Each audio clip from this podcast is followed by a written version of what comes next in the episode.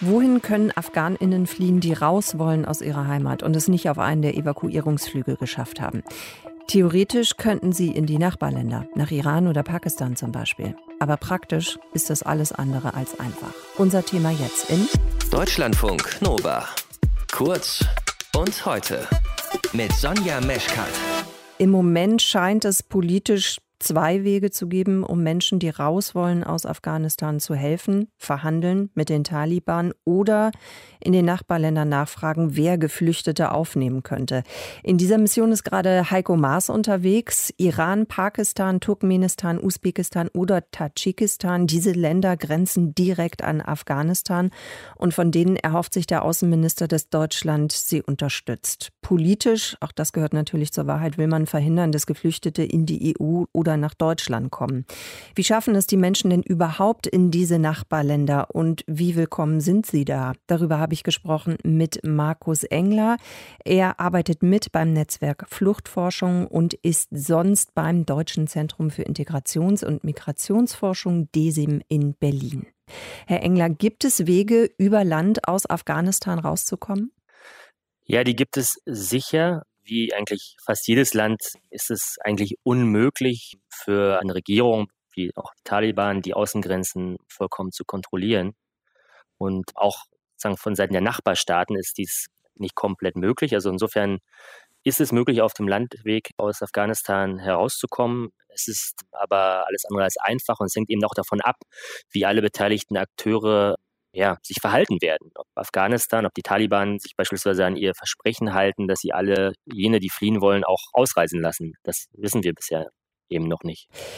Vielleicht können wir noch mal gucken auf die Länder Iran und Pakistan. Da sind ja ohnehin schon mhm. in den vergangenen Jahren, Jahrzehnten muss man sagen, viele Afghaninnen schon hingeflüchtet. Wie ist denn die Lage dort eigentlich dann für die Menschen? Also es ist so, dass, wie Sie schon richtig gesagt haben, mehrere Millionen Menschen, also aus Afghanistan, dort seit langem leben. Und die Lebensbedingungen nach allem, was wir wissen, ist sehr prekär, sehr schlecht. Also es fängt an mit einem unsicheren Aufenthaltsstatus, dass viele Afghanen immer damit rechnen mussten, abgeschoben zu werden, kein Zugang zu ja, Partizipationsmöglichkeiten, Bildung, Arbeitsmarkt, all diese Dinge. Und jetzt ist es so, dass eben die Nachbarstaaten befürchten, dass weitere Flüchtlinge eben in ihre Länder kommen könnten und dass sie das nicht, eigentlich nicht wollen. Und das haben sie auch schon relativ klar kommuniziert. Also es gibt ja einen gewissen Unterschied zwischen Pakistan und Iran. Iran ist nicht ganz so restriktiv, aber beide haben eigentlich den Plan, sollten mehr Flüchtlinge kommen. Das wissen wir noch gar nicht genau, wie viele denn kommen ähm, mhm. ähm, würden. Wollen sie die in der Grenzregion zu Afghanistan in so ja, in, in Flüchtlingslagern sozusagen unterbringen und möglichst schnell wieder zurückführen. Das ist eigentlich der Plan von Pakistan und dem Iran. Hm. Will überhaupt jemand nach China fliehen? Auch das wäre ja eine Option, theoretisch. Naja, es ist nicht so weit weg und es gibt eine ganz schmale äh, Landgrenze.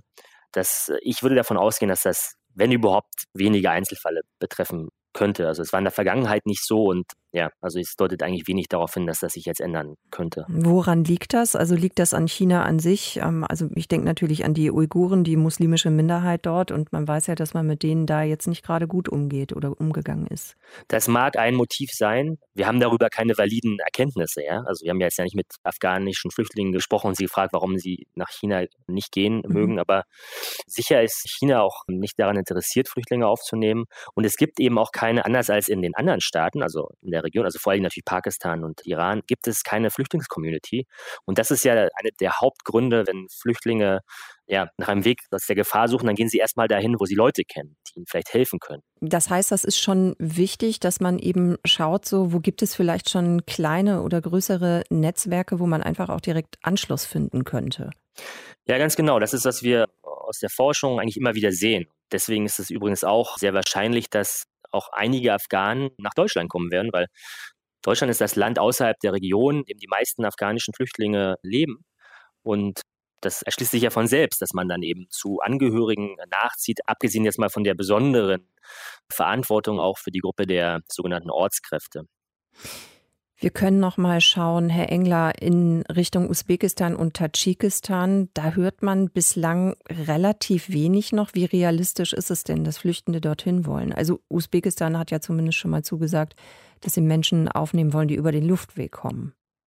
Naja, es ist so, dass auch diese Staaten eigentlich kaum Flüchtlinge in der Vergangenheit aufgenommen haben.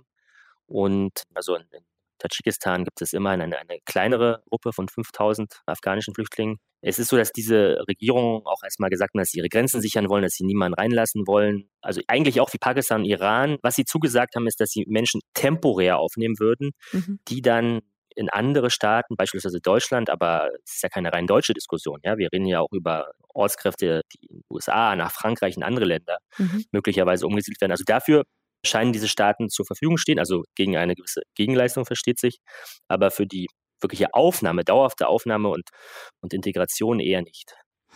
Wohin können afghanische Geflüchtete fliehen? In welche Nachbarländer? Erklärt hat euch das Markus Engler vom Deutschen Zentrum für Integrations- und Migrationsforschung DESIM in Berlin. Danke fürs Gespräch. Sehr gerne. Deutschlandfunk Nova. Kurz und heute.